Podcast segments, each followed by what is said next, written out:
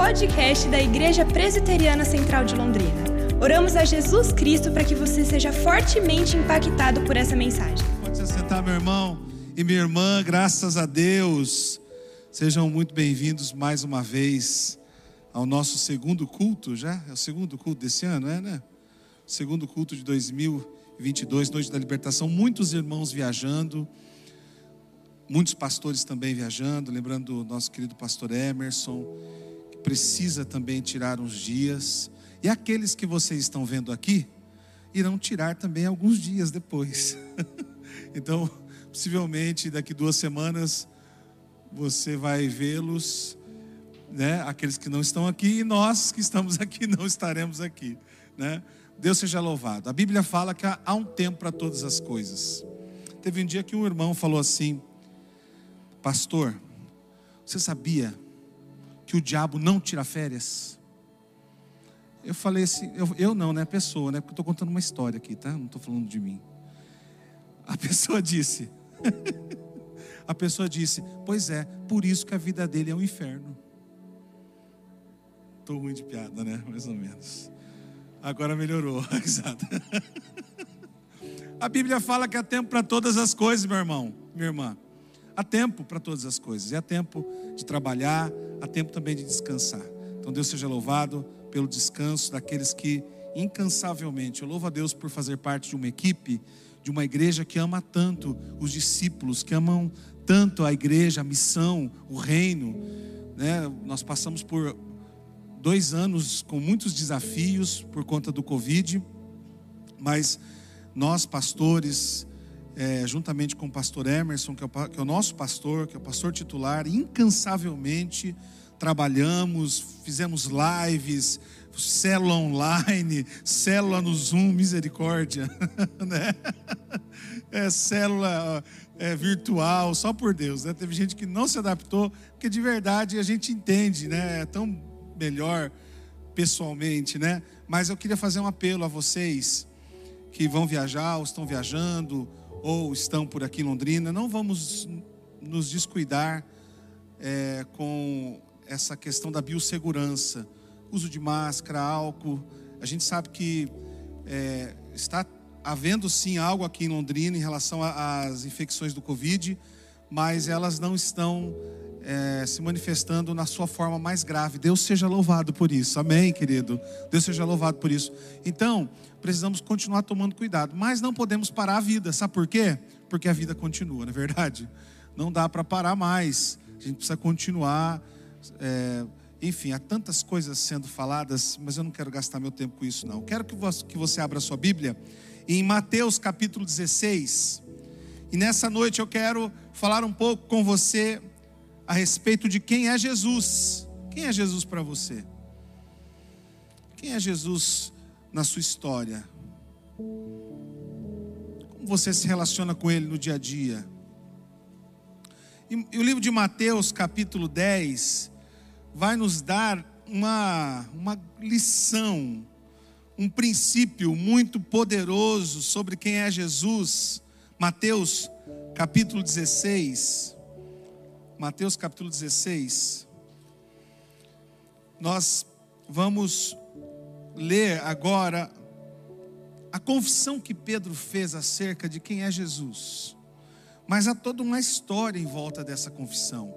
Há todo um, há um, há um porquê Jesus é, ter feito a pergunta para eles no lugar onde eles estavam. E eu creio que o Espírito Santo vai nos conduzir numa noite de restauração, de renovo, para a glória de Jesus nessa noite. Vamos ler o texto, Mateus capítulo 16, verso 13.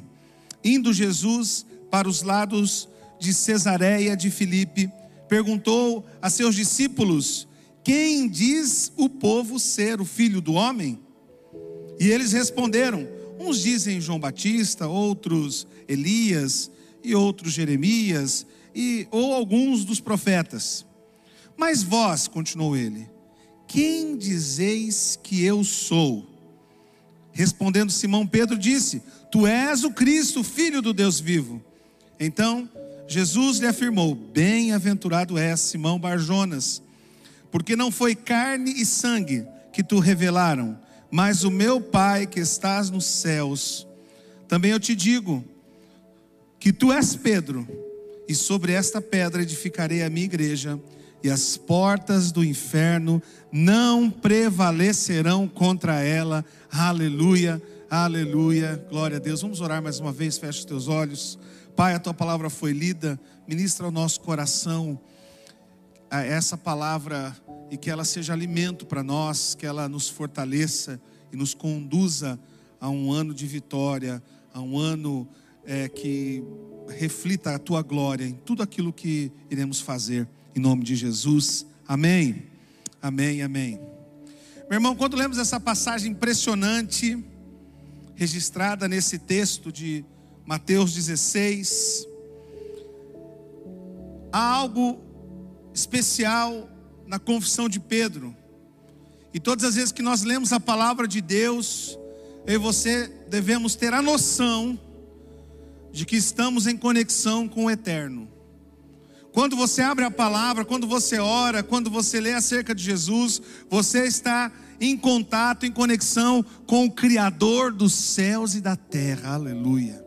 Você está em contato com aquele que pode todas as coisas, com aquele que destruiu os grilhões, que pagou, que pagou o preço pela tua vida, que morreu numa cruz para que hoje eu e você tivéssemos vida eterna. Aleluia. Quando você abre a palavra de Deus, você não deve abri-la apenas como um livro, como uma obra científica, mas você deve abri-la e lê-la como sendo a palavra de Deus. A palavra de Deus para você naquele momento. E quem, com, e quem conseguir entender isso, meu irmão e minha irmã, quem entender o contexto dessa passagem, recebe a autoridade de Deus, recebe poder do alto. Sabe para quê, meu irmão? Para viver uma fé poderosa, madura, consistente no ano de 2022. Aleluia, aleluia. É certo de que nós vamos viver muitos desafios. É certo que nem todos os momentos serão alegres.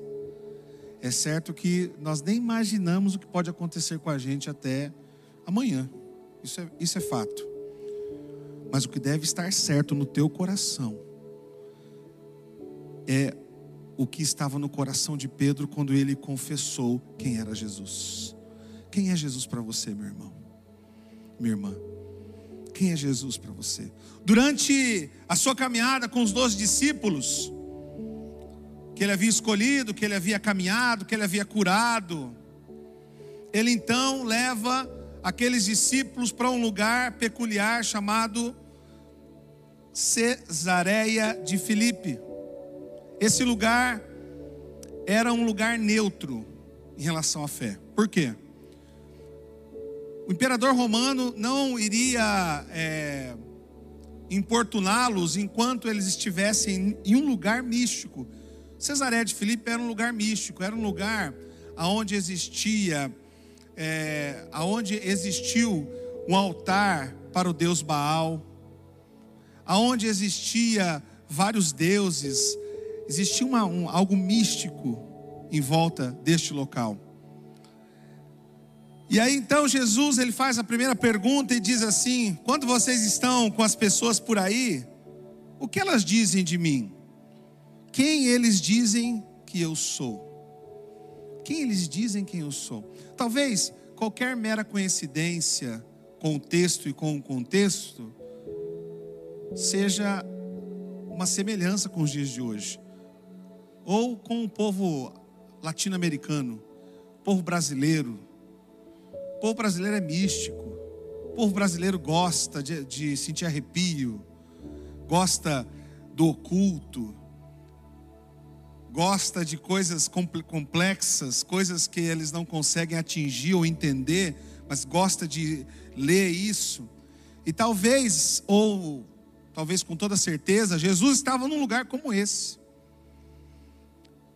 Jesus estava em um lugar onde o próprio imperador havia levantado um espaço reservado para adoração ao, ao líder romano. Então a fé era algo era algo que se discutia naquela época, naquele lugar, mas talvez não a fé em Deus, não a fé em Cristo, mas existia fé, as pessoas acreditavam em alguma coisa. E Jesus então conduz os seus discípulos para aquele lugar, e a resposta que os discípulos deram ficaram muito mais longe de quem Jesus realmente é. As, é, é, é também fato de que naquela época eles já conversavam sobre reencarnação, sobre é, transmutação da alma, é uma loucura total, sabe? Naquela época já, já conhecia, por isso que eles deram as respostas. Ah, é João Batista. O João Batista estava morto, mas é João Batista, ele voltou. Ah, é Jeremias. Ah, é Elias. Tudo bem, Elias não morreu, foi tomado por Deus. Até aí Elias podia até fazer ser coerente, né? Porque ele foi tomado por Deus, então poderia ter voltado. Mas os demais eram respostas confusas. E aí eu pergunto para você, meu irmão, quem é Jesus para você? Quem está formando o conceito no teu coração de quem é Jesus na sua vida e no seu dia a dia? Será que é essa sociedade confusa? Será que são esses, estas milhares de vozes que dizem, influenciadas por religiões, por, por ismos, por sistemas é, é, de pensamento construídos para explicar algo? Porque parece que toda religião agora sabe quem é Jesus ou tenta explicar quem é Jesus. Toda religião agora parece que é amigo de Jesus, mas eu pergunto para você nessa noite: quem é Jesus para você? Quem é Jesus para a sua história, para a sua vida? Aqueles que não o conhecem são influenciados facilmente por essa sociedade. Ah, Jesus é um profeta. Ah, Jesus é alguém bonzinho. Ah, Jesus é aquele que, quando ah, tudo está mal, eu vou até Ele. Quem é Jesus para você, meu irmão, minha irmã? E ali os seus discípulos fizeram essa pesquisa de campo. E com certeza Jesus, ele era o profeta. E com toda certeza Jesus era infinitamente mais sábio e poderoso do que os importantes profetas que andaram naquela terra. Com certeza. Com certeza. Mas eles ainda não haviam entendido quem era Jesus, porque eles estavam vendo Jesus como um produto. Eles estavam vendo Jesus como algo que se acessa e que se obtém benefícios. Por isso do profeta, por isso é, é, de, de, de todos os nomes, porque com certeza eles haviam ouvido falar que Jesus havia curado. Se você voltar algumas páginas aí, no próprio capítulo 15, ele, ele curou, ele, ele tem aqui a mulher cananeia, ele multiplica os peixes. Jesus havia feito muitas coisas, mas eles não tinham entendido quem era Jesus. E olha, eu olho para uma sociedade hoje que sofre a mesma miopia daquela época. Eu vejo pessoas hoje vivendo uma vida promíscua durante a semana. Eu vejo pessoas que roubam o chefe, que vivem em traição com o esposo e com a esposa, mas domingo vem na igreja e quer que o pastor ora e quer que as coisas se resolvam. Não é assim que funciona. Quem é Jesus para você, meu irmão, minha irmã? Para aquela sociedade, Jesus era mais um dentre os milhares que existiam dentro de um panteão de, de, de, de, de pseudos deuses que curavam, que eram poderosos, que faziam alguma coisa. Quem é Jesus para você? Para aquela sociedade, Jesus era, e para muitos, Jesus continua sendo mais um escape Para muitos, Jesus continua sendo um paracetamol. Quando dói a cabeça, vai lá e toma um e para de doer. Para muitos, Jesus se, se tornou um paliativo. Meu irmão, Jesus não quer ser um paliativo na sua vida, ele quer ser aquele que cura, que provê, que salva, que liberta, que restaura a sua casa e a sua vida, para você viver os sonhos dele, para você viver os sonhos de Deus, para você entender quem Ele é. Para isso você precisa ter comunhão com Ele. Para isso você precisa conhecê-lo.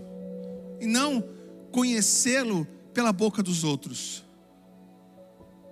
Porque os outros vão dizer quem é Jesus. Quem é Jesus? É meu amigo. Quem é Jesus? É aquele que abriu a porta de trabalho para mim. Jesus é, ele é para alguns agência de emprego, para alguns Jesus é hospital, para alguns, Jesus é um parque de diversão. Porque é um momento que ele trouxe alegria, um momento de alegria. Meu irmão, Jesus não é isso. Ele é o Rei dos Reis, Senhor dos Senhores. Ele é o Todo-Poderoso. Ele detém todo o poder da vida e da morte. Ele pode fazer o que ele quiser, quando ele quiser, como ele quer fazer. Ele pode mudar a sua história nessa noite. Ele pode mudar a sua vida. Ele pode te conduzir de uma forma diferente. Mas primeiro você vai ter que responder quem é Jesus para você. Foi o que Jesus perguntou para os discípulos. Então, depois que Jesus perguntou para os discípulos em relação ao que o povo dizia, agora Jesus volta para aqueles que estavam andando com ele.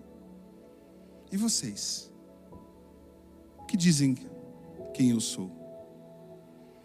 E aí Pedro, versículo 16, respondendo Simão Pedro disse: Tu és o Cristo, filho do Deus vivo.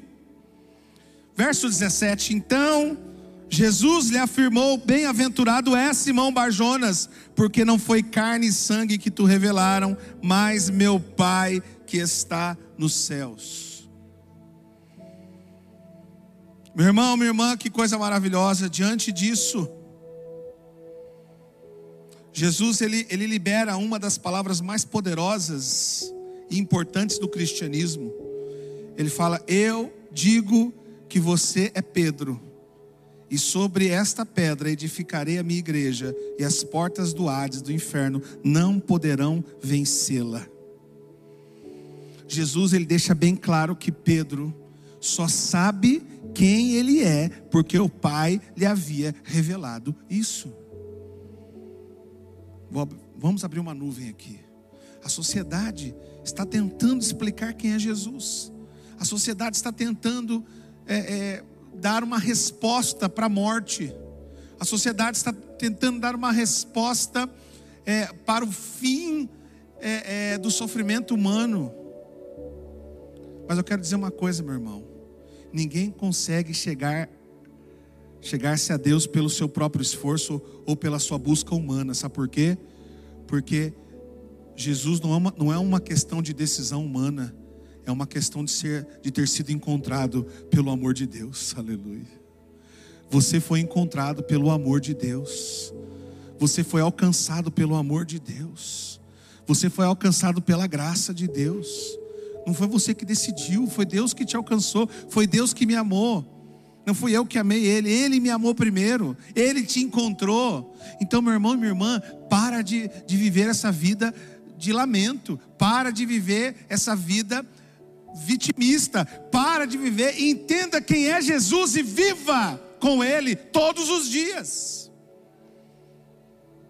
A decisão que eu e você temos que fazer é abandonar o pecado, resistir ao diabo e ele fugirá de vós. É isso que o Tiago fala. É complicado, né? Uma pessoa que teve problema com droga vai querer evangelizar o dono da biqueira? Pô, não vai dar certo. Pessoa que tem problema com, com, com, com relacionamento fora do casamento, vai querer evangelizar um lugar onde isso é fácil? Complicado. Resistir o diabo, ele vai fugir de vós. Essa é a minha parte, a tua parte. Aí nós vamos, aí nós vamos começar a entender quem é Jesus. Meu irmão, por que é necessário e fundamental entender o que Jesus disse aqui? Que foi o Pai que revelou a Pedro. Por que, que é importante a gente entender essa confissão de Pedro? Nós somos apenas, primeira, primeira verdade, de forma muito rápida. Até às nove eu finalizo a palavra. De forma muito rápida. Nós somos apenas um fragmento do caráter de Jesus, do caráter de Deus aqui na terra. Nós somos apenas um fragmento. Quando Deus nos encontra, a nossa vida é transformada, aleluia. Aquele, aquele que usava droga não vai usar mais. Aquele que traía a esposa não vai trair mais. Aquele que roubava não vai roubar mais. Aquele que mentia não vai mentir mais. Sabe por quê? Porque um fragmento da eternidade, um fragmento do céu, contaminou a sua vida. Aleluia. É isso que Jesus está dizendo para Pedro aqui agora. É isso que Jesus está dizendo para Pedro. Olha que coisa maravilhosa. Jesus, ele disse lá no verso, no verso 18 agora, acompanhe comigo a leitura. Também eu te digo que tu és Pedro. Jesus disse para aquele discípulo, para, para aquele discípulo Pedro, e ao explicar que ele, Pedro, ele era uma das colunas, um dos participantes de tudo aquilo que estava acontecendo mas ele não era a coluna. Muitos usam esse texto para falar sobre a questão do Papa, a questão, é, é, a questão da Igreja Católica. Mas o foco desse texto aqui, ele não é a rocha, ele é um fragmento da rocha. Ele não é a rocha. Se você pegar o texto no original, olha que coisa maravilhosa. Aqui a palavra grega para Pedro é Petrus, que significa pedrinha, lasca da rocha, um fragmento da pedra. É o que Jesus está dizendo. Pedro, olha, você é Pedro, você, você tem essa lasca, você tem esse pedacinho da eternidade Oh, você faz parte de uma edificação sobrenatural do reino de Deus na face da terra. Você teve a sua vida mudada e através da sua vida muitas pessoas serão to tocadas por esse fragmento e você vai contaminar outras pessoas com esse fragmento do reino de Deus e as vidas serão transformadas, as pessoas serão tomadas, a salvação vai se manifestar. Aleluia. E aí ele continua dizendo: então que ele é esse fragmento, porque meu irmão, a palavra grega para pedra é petra, que significa rocha. Jesus não chama Pedro de Petra, mas de Petros. E aí, quando eu vejo os pais da igreja, como Agostinho, ele tem todo um, um comentário sobre isso, achei muito interessante. Quando ele, quando ele está dizendo que Cristo, quando ele chama Pedro, desta lasca, ele está falando de algo muito maior. Meu irmão, quem é Jesus para você? Quem, Jesus ele pode mudar a sua vida. Eu não sei o que está acontecendo com você hoje. Eu não sei nem como você entrou aqui. Mas eu tenho certeza que se você se render a esse amor nessa noite, a sua vida não vai ser mais a mesma. Sua vida não vai ser mais a mesma. Meu irmão, vou repetir.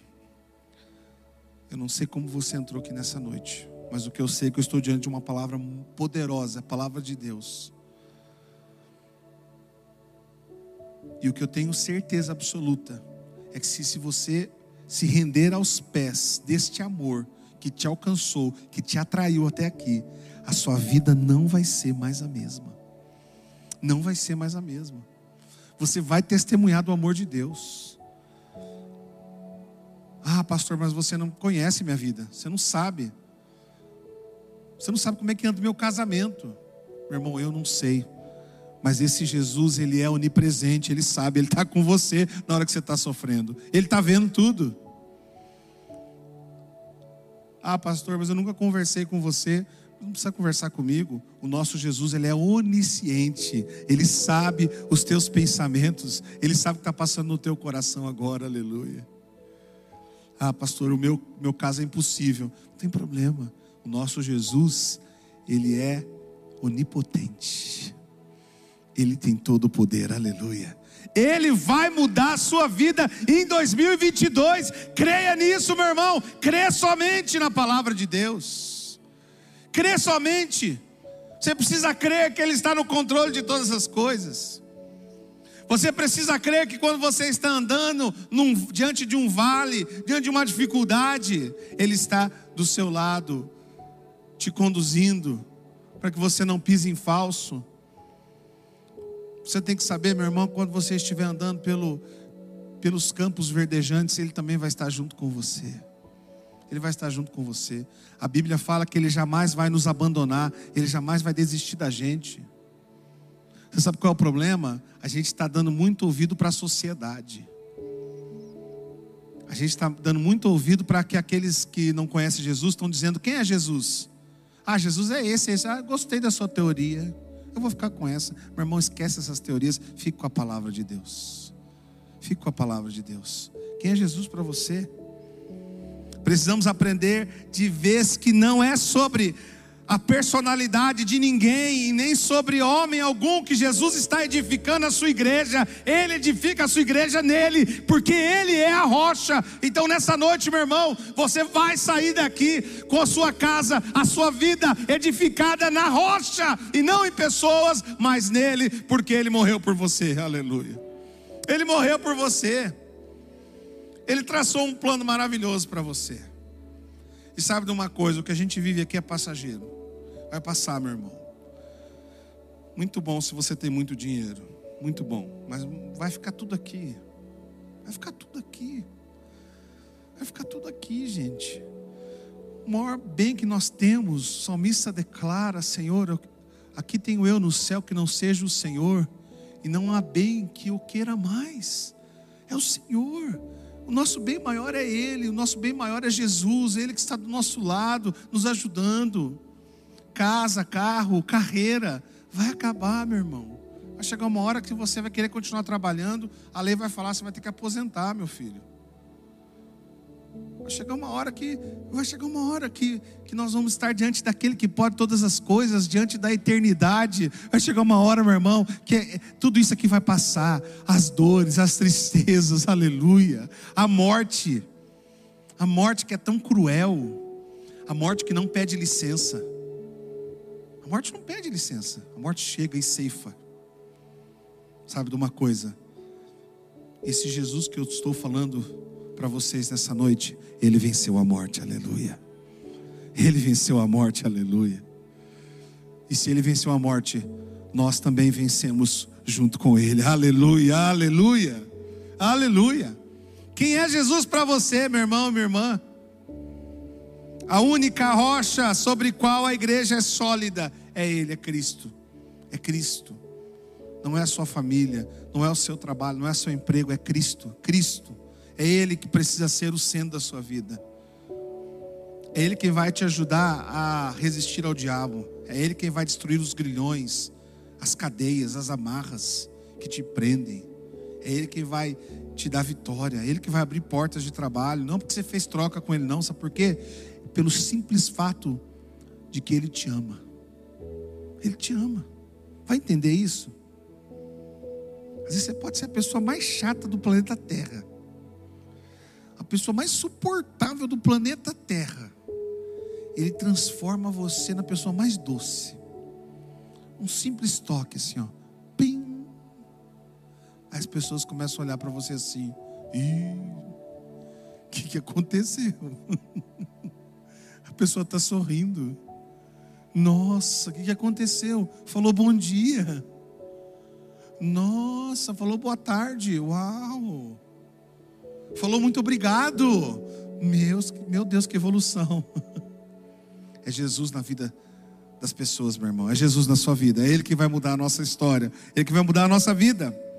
Não existe outro que possa ser a fundação da igreja a não ser Jesus. Não, não existe. Jesus afirmou a Pedro: Eu edificarei. Meu irmão e minha irmã, não se preocupe como as coisas vão acontecer, apenas se submeta a Jesus. Lembra aquele cego que Jesus faz um lodo e passa no olho do cego, Que metodologia mais esquisita que aquela, meu Deus do céu. Cuspir no chão. Faz um lodo e tchá nos olhos. As pessoas deviam olhar e falar assim: o que, que esse homem está fazendo? Sabe de uma coisa? Quando Jesus ele começa a agir, ele age da maneira dele, da forma dele, no tempo dele, como ele quer. Apenas se submeta à metodologia que ele está estabelecendo na sua vida. Sabe por quê, meu irmão? Porque ele prometeu que ele vai edificar. Se ele vai edificar, ele está cuidando de você. Ele está cuidando de você. Meu irmão, isso quer dizer que tentar edificar a igreja sobre qualquer outra base, qualquer outra pessoa, qualquer outra estrutura que não seja Jesus, vai dar em ruínas, não vai resistir aos ventos, não vai resistir aos problemas. Isso significa, meu irmão, que se você tentar edificar o seu casamento, a sua história, a sua vida, o seu, a sua profissão, o seu relacionamento, que não seja na rocha, vai vir os ventos, as dificuldades e grande vai ser a queda. Mas se você edificar sobre a rocha, meu irmão, você vai resistir firme. Aleluia! Aleluia! Você vai poder testemunhar de que Ele está com você. Mas afinal, quem é esse Jesus? Apocalipse capítulo 1, verso 8. Ele mesmo se apresenta: Eu sou o Alfa e o Ômega, diz o Senhor Deus, aquele que é, que era e que há de vir, o Todo-Poderoso. Aleluia. O irmão, ele cuida de você. Ele cuida de você. Eu quero convidar você a ficar em pé agora. Quero chamar aqui o pessoal do louvor.